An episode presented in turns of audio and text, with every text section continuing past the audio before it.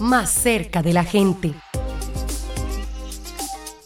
Un derroche de talento, mayoritariamente juvenil, se desplegó en el Dobio para ganar los primeros lugares del primer encuentro ambiental del arte y la cultura, organizado por la CBC y la Alcaldía Municipal.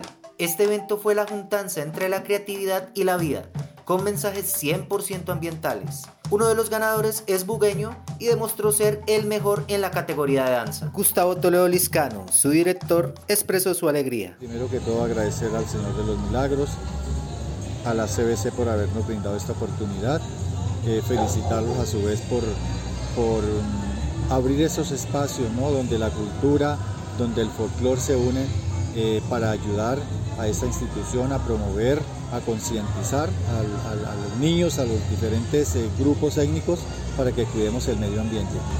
Crear una coreografía con música folclórica, con letras que realmente invitaran a, al fortalecimiento, al cuidado del medio ambiente. Por supuesto, otros ganadores se llevaron a su casa 4 millones de pesos. Teatro, trova y música fueron las demás categorías. Tatiana Carolina Angulo hace parte del Teatro Guasá de Buenaventura, que ganó en artes escénicas. Hay que apostarle a que por medio de las diferentes manifestaciones artísticas, por medio de la cultura, hay que apostarle al cuidado del medio ambiente.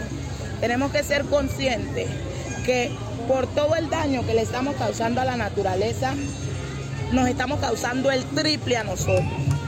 Juan José Rengifo es uno de los peregrinos, ganadores en Trova. Bueno, quisimos rescatar diferentes eh, aspectos. Primero, esa oralidad colombiana, nuestra riqueza cultural en cuanto a la expresión del lenguaje y algo que es muy de nuestras raíces colombianas. John Edward Valencia, director de la agrupación Quilombo, hablo de la canción ganadora en música. La canción que presentamos invita a cada uno de los seres humanos, a cada uno de los seres vivos, a valorar nuestras riquezas naturales.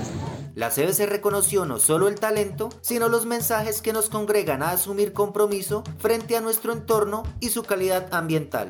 Yo diría que fue un éxito rotundo, pero sobre todo por el mensaje de educación ambiental, sobre todo por mostrar toda esa cultura que tiene nuestro Valle del Cauca, toda esa fascinación que tienen por la protección de los recursos naturales y el desarrollo sostenible. Estamos sumamente felices, un agradecimiento inmenso a la gente del Dobio que nos recibió, nos abrió las puertas de su hermoso municipio y hoy estamos haciendo historia, un ejemplo no solo para toda nuestra región, sino para toda Colombia. Los ganadores serán presentados en una maratón de la Escuela Nacional de Formación Ambiental, iniciativa lanzada recientemente por el Ministerio de Ambiente y Desarrollo Sostenible y presentada por el presidente Iván Duque en la Cumbre de Cambio Climático COP26 celebrada en Glasgow, Escocia. Para en modo verde radio, Mauricio Guzmán Ferraro.